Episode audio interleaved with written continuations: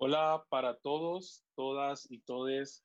Les damos la más cordial bienvenida a, esta nuestra segunda emisión, nuestro segundo encuentro, el segundo capítulo de Voces Afrodiaspóricas.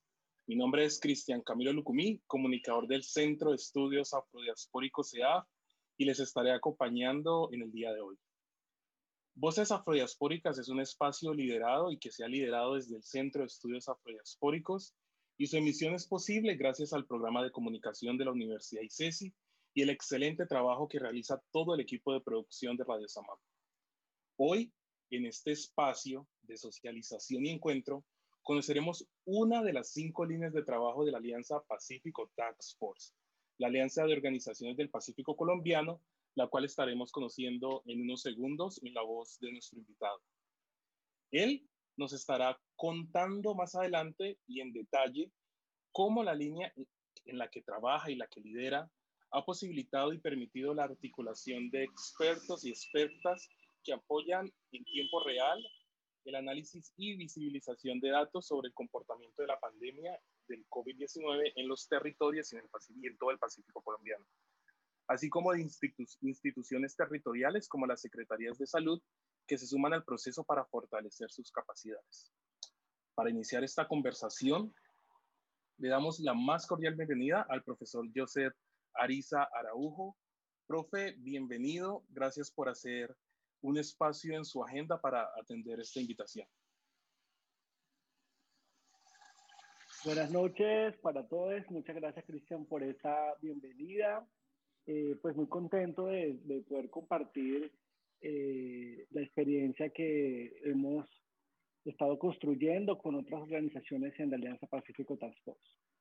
Profe, yo le conozco, es decir, hemos podido compartir algunos espacios de trabajo eh, y, y, sé que se dedica actualmente, no todo lo que se dedica actualmente, pero también conozco un poco de su formación. Me gustaría que usted pudiera compartir un poco con la audiencia que nos escucha el día de hoy quién es Joseph Ariza Araujo.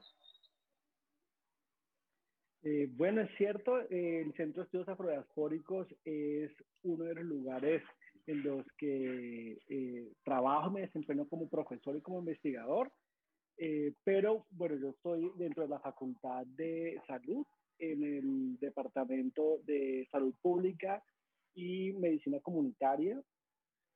pues yo soy médico de formación de pregrado, hice una maestría en epidemiología en la Universidad del Valle y actualmente me encuentro eh, desarrollando, eh, pues iniciando los estudios de doctorado en la Universidad del Valle también, un doctorado interdisciplinar en salud. Eh, y justo uno de los de las, de las temas que quiero uh, abordar con mi tutora, la profesora Yabel Mosquera, es precisamente la respuesta a la pandemia de COVID-19. Entonces, es una de las cosas en, en las que trabajo, pero en general nos preocupa y, queremos estudiar y, aportar a, la comprensión de esta, de esta relación entre la condición étnico-racial de los individuos y cómo se aborda eso a nivel poblacional y las inequidades en salud. Profe, le felicito. Pues además de ser profesor, Adelante. Ah, y, y, decir que además de ser profesor, soy tío de, de, de un hermoso sobrino que está lejos eh, y responsable de un perrito que hace parte de, de, la familia y que probablemente ladre en el curso de esta conversación. Eso le iba a decir, que se había olvidado de esas, de esas dos integrantes de su familia que son muy importantes. Profe, iniciando con esta conversación, quisiera que usted pudiera eh, compartir con los oyentes eh, qué es Pacífico Tax Force, cómo surge, surge Pacífico Tax Force y cómo llega Joseph Arizara Ojo a Pacífico Tax Force. Bueno, entonces, eh, como su nombre lo dice, Pacífico Task es una respuesta eh, en, en, en, clave de fuerza de tareas, es decir, una fuerza de respuesta eh, que surge en la, en la coyuntura de, de la pandemia y reúne en esa fuerza de tarea organizaciones de origen que con mucha trayectoria en el territorio, eh, y a también organizaciones de la academia y con un propósito común y es precisamente eh, apoyar a las, a las organizaciones de base comunitaria y a los las autoridades municipales de cuatro territorios del Pacífico colombiano en, este proceso de afrontar la epidemia. Esta alianza de liderazgos y organizaciones eh, está coordinada por, por cuatro organizaciones, el Comité del Paro Cívico de Buenaventura, el Proceso de Comunidades Negras, eh, COMPA, que es el Consejo Nacional para, eh, para la Paz, y el Centro de Estudios Afrodiaspóricos de la Universidad de ICES. Si bien estas cuatro organizaciones son las que coordinan la alianza y, y tuvieron la interacción directa con las dos fuentes de financiación, que son dos líderes de la filantropía mundial, la Fundación Ford y Open Society, eh, hay otras organizaciones que se han ido vinculando y han colaborado estrechamente con el desarrollo de las actividades que propusimos como alianza. Perfecto, profe. Yo he tenido la oportunidad también de escuchar un poco de, de la filosofía del proyecto. Hablemos un poco de eso, de dónde surge la filosofía del soy porque somos, porque surge esta filosofía para Pacífico Tax Force.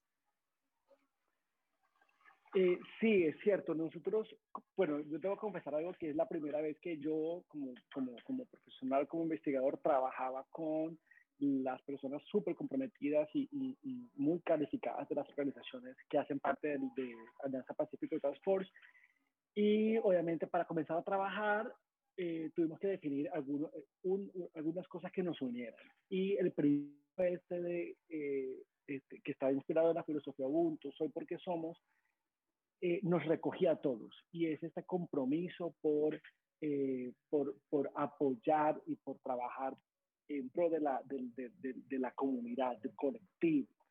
Y la idea también que tenemos de que si bien estamos enfocados en estos cuatro municipios, Tumaco, Timbiquí, eh, Buenaventura y Quibdó, eh, estas, estos cuatro municipios son estratégicos en el continuo de la región litoral pacífico. Entonces, son, es una región en la que las cuatro organizaciones hemos estado trabajando y, y obviamente también con las que tenemos una, una empatía y una eh, relación de, de, de pertenencia y de, y de, compromiso. Entonces, fue muy importante definir primero eso. Y cuando definimos eso, eh, también de forma concertada, eh, definimos también unas formas de trabajo. Y yo creo que eso es súper importante precisamente para trabajar en la emergencia, pero también para trabajar de manera sostenida en el tiempo. Y este, este asunto lo organizaron de una manera transversal, es decir, las cuatro organizaciones eh, diseñamos una estrategia para poder trabajar, discutir, llegar a consensos de forma eh, muy transversal y respetuosa y reconociendo el valor de las contribuciones de cada uno. Perfecto, profe habló de las cuatro, digamos, eh, los cuatro departamentos donde está la incidencia Pacífico Tax Force, pero también, digamos, hay unas líneas de trabajo. ¿Podría hablarnos un poco de esas líneas de trabajo, pero específicamente la que usted lidera y la que usted entró a, liderar en este proyecto, eh, CIDITER? ¿De qué se trata esta, esta, esta, esta línea? ¿Cuál es el principal objetivo? Eh, sí, miren, cuando eh, arrancó esta, esta pandemia, pues nos encontró en una situación en la que no teníamos preparación para, para una nueva enfermedad y para todo lo que implicaba una pandemia de esta magnitud. Entonces, eh, hicimos un listado eh, bastante exhaustivo de todas las necesidades que eh, íbamos a afrontar como región. Y, pero los recursos son limitados y, y obviamente fue necesario priorizar. Y fue así como llegamos de una manera concertada a, a la priorización de cinco líneas. Entonces, eh, así definimos que íbamos a trabajar en un asunto que para la primera parte de la pandemia, cuando estábamos en confinamiento, era clave, que era el asunto de seguridad alimentaria. Eh, todavía tiene unos retos, pero digamos que para esa primera fase era fundamental. Eh, una segunda línea que tiene que ver con salud e higiene y todo este asunto de, del cuidado y la relación con los servicios de, de salud en territorio y con la medicina eh, tradicional. Eh, otra línea que también fue priorizada fue la educación. Esto, así como con la universidad y CECI, también ha pasado con todo el sistema educativo eh, de educación básica en el país. Eh, y obviamente tiene que ver con los retos que implica hacer la transición a la, a la virtualidad y todo este asunto de mantener el sistema educativo en estas condiciones. Y hay otra línea que eh, era de mucha preocupación para las otras organizaciones y para nosotros también como centro, y tiene que ver con, con todo este cambio de las relaciones eh, de la sociedad y, de relaciones de los grupos con el territorio, cómo apoyamos a los grupos, a las, organizaciones de base, para continuar con su trabajo que se vería entonces amenazado por esas condiciones. Entonces, esa línea decidimos llamar adaptabilidad y pensamos más en que precisamente esta emergencia nos llamaba a aprender a cómo adaptarnos a estos cambios. Eh, que si bien es cierto que no son nuevos para el territorio, porque pues así como está esta pandemia que ha preocupado, a, pues, afecta a todo el mundo, eh, en la región y la población que está en el Pacífico colombiano y, en el Caribe, en, en las regiones eh, del país, ha enfrentado otras pandemias también, que son más otras, otros problemas que están más en el nivel real, pero que también son un reto más complejo. Y finalmente hay una línea, y esto tiene que ver por, por, por la misma enfermedad que, que, que, nos llevó a esta situación, que es una, es una pandemia. Entonces, eh, la explicación y, la, y las decisiones que se han tomado han sido muy alrededor de las decisiones en epidemiología.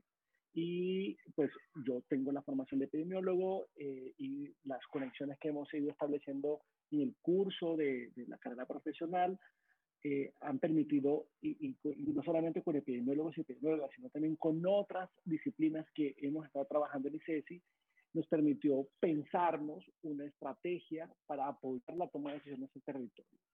Y por eso nace esta línea que llamamos inteligencia epidemiológica y que se propone entonces en, en generar una, una forma de trabajo eh, entre distintas disciplinas, distintas profesiones, todas comprometidas con apoyar, generar información para que sirva, sea útil para los tomadores de decisiones en el contexto territorial. Es cierto que esta pandemia ha disparado la, y, además demanda de la, de la, ciudadanía en general y de la sociedad una comprensión de lo que la epidemiología hace y de cómo cuantificamos y cómo medimos el impacto de la pandemia pero eh, lo, que hemos, lo que hemos visto era que había un, un discurso muy dominante en nivel central que, digamos que no visibiliza las variaciones y los retos territoriales. Y obviamente era clave el, el hacer una narrativa cuantitativa diferente desde el Pacífico y que obedeciera no a solamente la, la, directriz nacional, sino que obedeciera principalmente a las necesidades que tienen los secretarios de salud y las organizaciones. Entonces fue así como diseñamos estas, esta serie de piezas que hacen parte, parte del sistema. Y esas piezas son, pues primero diseñamos una, una unidad de análisis con otros dos colegas, que eh, es el profesor Diego Lucumí en los Andes y la profesora Janet Mosquera, ambos epidemiólogos salubristas.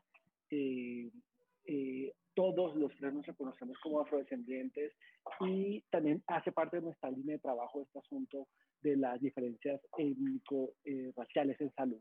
Entonces queríamos hacer visible también esa, esa perspectiva de análisis y por eso creamos esta unidad en la que generamos, en que favorecía una discusión sobre los retos que estaban enfrentando los entes territoriales. Entonces, inició primero con unas reuniones temáticas de, de, retos particulares y después involucramos a las secretarias de salud y fue muy un proceso de aprendizaje porque nuestras colegas, las mujeres que están al frente de la respuesta en los territorios, eh, pues muchas son epidemiólogas, saludistas, formadas en, en, en, la, ramas de la salud pública y tenían mucho que decir. Entonces era favorecer una comunidad en la que se discutiera y que compartiéramos los aprendizajes.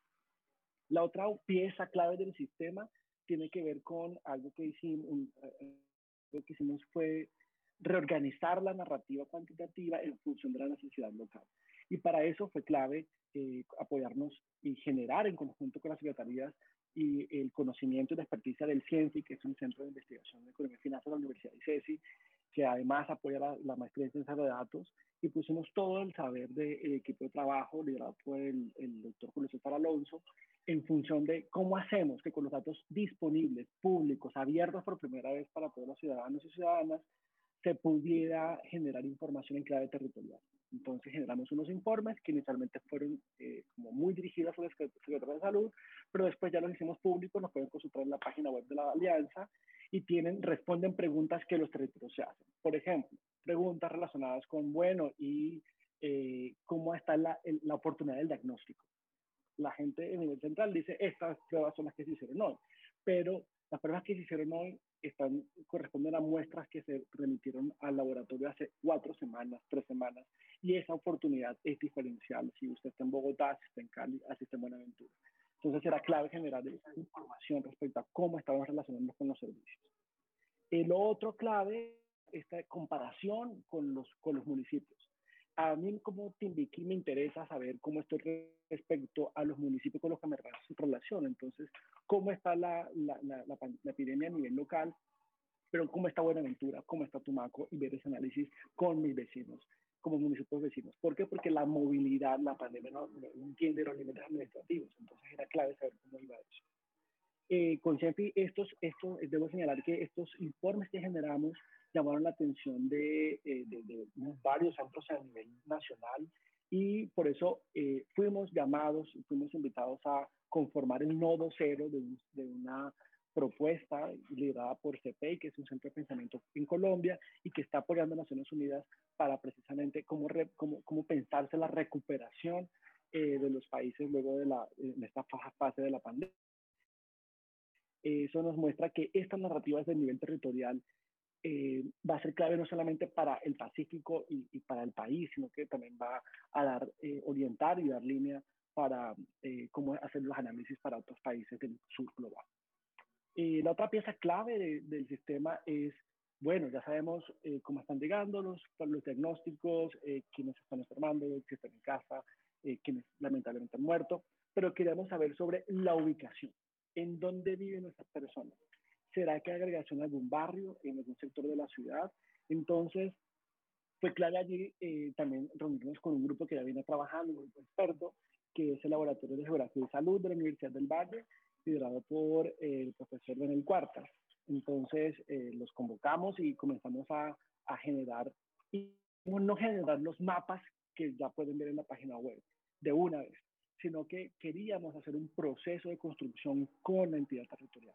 Porque cuando fuimos a hacer un diagnóstico inicial nos encontramos que había necesidad de la información georreferencial y de análisis espaciales, pero no había información local, no tenemos eh, capas de información de los municipios, no, está, no había la competencia en las personas que lo iban a hacer, lo estaban haciendo sí de forma, eh, de forma muy, muy, muy, eh, pues, muy inteligente porque estaban utilizando los recursos que tenían, pero les implicaba mucho esfuerzo. Y les demoraba procesarlo. Entonces decidimos formar a un grupo de personas de las cuatro secretarías y de la Secretaría Departamental de Salud de Chocó en un, en un seminario que llamamos Dinero Taller y en el que fuimos aprendiendo cómo convertir esa dirección, ese dato de ubicación en unos mapas que nos hablan y que responden preguntas de cómo está ocurriendo la enfermedad en el territorio. Entonces, eso va a servir no solamente para COVID, sino que va a servir a la Secretaría de Salud para eh, otros eventos en salud. Y el último componente de este, de este sistema, entonces ya abordamos el asunto espacial también, tiene que ver con el asunto de la movilidad. Sabíamos que haya mucho avance en los protocolos dirigidos a los profesionales de salud, había ya avances en, los protocolos para el regreso escolar, pero estaba un poco descuidado la formación y cómo proteger a las personas que hacen que se aseguran que era transporte marítimo, fluvial, terrestre y en territorio. Entonces, eh, ya sabíamos de una experiencia de formación de domiciliarios en el contexto urbano, liderado por un, un emprendimiento de ICESI que se llama Angular, que está en Startup Café, y ellos diseñaron Aurora, que es una plataforma para, para, para aprender los protocolos de bioseguridad. Entonces decidimos con ellos a emprender el proceso para adaptar esos protocolos para el contexto marítimo, para el contexto rural, eh, para el contexto disperso del Pacífico. Entonces nos hemos propuesto allí eh, a través de las cuatro alcaldías convocar a personas de, de, que se estén, que hagan parte del sector de movilidad en los cuatro territorios y lograr certificar a mil personas. Genial, profe. Profe, déjeme preguntarle un poco en este eh, informe muy, digamos, muy detallado y le agradecemos que haya sido lo más detallado posible porque eso le permite a la gente conocer eh, con claridad qué es esta alianza, a qué se dedica y como cuáles son esas líneas de, de trabajo. Eh, claramente vamos a tener en nuestras próximas emisiones, en nuestros próximos capítulos, el resto de las líneas de Pacífico Tax Force para que la gente pueda conocer a plenitud todo el proyecto y también conocer las voces de quienes están liderando este proyecto. Profe, ya nos contó un poco los logros, dónde reposan estos datos, cómo fue el proceso para obtener la información. ¿Qué espera o qué se espera de la alianza mm, para este año? ¿Cuáles son sus proyecciones? Y también nos gustaría saber, eh, eh, le pido sea un poco corto porque ya se nos va a acabar el tiempo y nos quisiéramos quedar hablando y conociendo de su experiencia con, esta, ah, con este proyecto. También, ¿cuál fue la experiencia de trabajar eh, en este proyecto para usted? Bueno, yo creo que el principal aprendizaje es uno, eh, que una, un asunto es lo que pensamos desde, desde los centros académicos y desde la reflexión disciplinaria y otra cosa es cómo opera eso en la vida real. Yo creo que esta alianza y el trabajo con los territorios nos ayudó muchísimo a, a, a ponernos más en zapatos de la conversación cotidiana. El futuro para este año yo creo que el principal reto es, uno, sistematizar este proceso de cuáles han sido las lecciones que hemos aprendido y que sabemos que le van a ser útiles a, otros territorios, eh, pero sobre todo lograr eh, la sostenibilidad, es decir, cómo hacemos para que eh, estos aprendizajes y, y, estos desarrollos se mantengan, porque la recuperación tiene otras preguntas. Ahorita va a venir la vacunación, va a venir la reactivación económica, va a venir otra, otra cantidad de retos que también van a requerir de información eh, y de nuevas formas eh, narrativas de, de, en este caso, contar con números lo que pasa en el territorio. Y sabemos que tenemos que hacerlo desde la región, eh, porque pues hay que darle la voz también a, los territorios de la academia que, que están en Pacífico. Totalmente de acuerdo. Profe, una última pregunta para ir cerrando, porque lastimosamente el tiempo está haciendo lo suyo. Eh, ¿Por qué son importantes este tipo de alianzas para el Pacífico con organizaciones que conocen el Pacífico, eh, su gente, sus necesidades? Yo creo que eh, no solamente ha sido, o sea, si bien es cierto que hemos respondido para la coyuntura de COVID, digamos que esta alianza ha permitido el, el, poder unir esfuerzos para pensar esto también como una oportunidad para soñar, pero también para trabajar de forma conjunta en la concreción de esos sueños, de una región en la que haya más colaboración entre los sectores, más colaboración entre los municipios y obviamente también mayor participación de la comunidad. Entonces yo creo que eso es el, el mayor aprendizaje para nosotros y estamos muy agradecidos por el voto de confianza que han tenido las comunidades, las autoridades municipales y también los financiadores en este en este equipo que ha coordinado la Alianza Pacífico de Transporte. Perfecto, profe. Le agradecemos eh, que haya podido acompañarnos el día de hoy con su tiempo, con su conocimiento que ha sido eh, inmenso, profe. Le agradecemos. Sabemos que quienes nos están escuchando van a entrar a a, a www.pacificotaxforce.com a, a, consultar estos datos, a consultar esta información que les pueda servir para generar proyectos de investigación, de intervención en las comunidades, que les va a permitir generar, no sé, las próximas tesis eh, de las universidades y, y, qué grato que sea desde el CEAF que salgan y, y, de esta alianza del Pacífico que salgan estos datos que nos permitan eh, tomar unas decisiones más acordes y unas decisiones mm, eh, sí, más, más, más, más acordes al, al territorio. No siendo más, eh, profe, muchísimas gracias por su tiempo. Mm, recuerden a todas las personas que nos están oyendo, antes de irnos, antes de despedir al profe Joseph, que en el Centro de Estudios Afrodiaspóricos CA estamos de lanzamiento, junto con Asesorarte y la Escuela Audiovisual Renacer y Memoria, y con el apoyo de la Fundación Ford, estamos lanzando el volumen número 3 de nuestra serie audiovisual Voces de Resistencia. Cartas para Ana.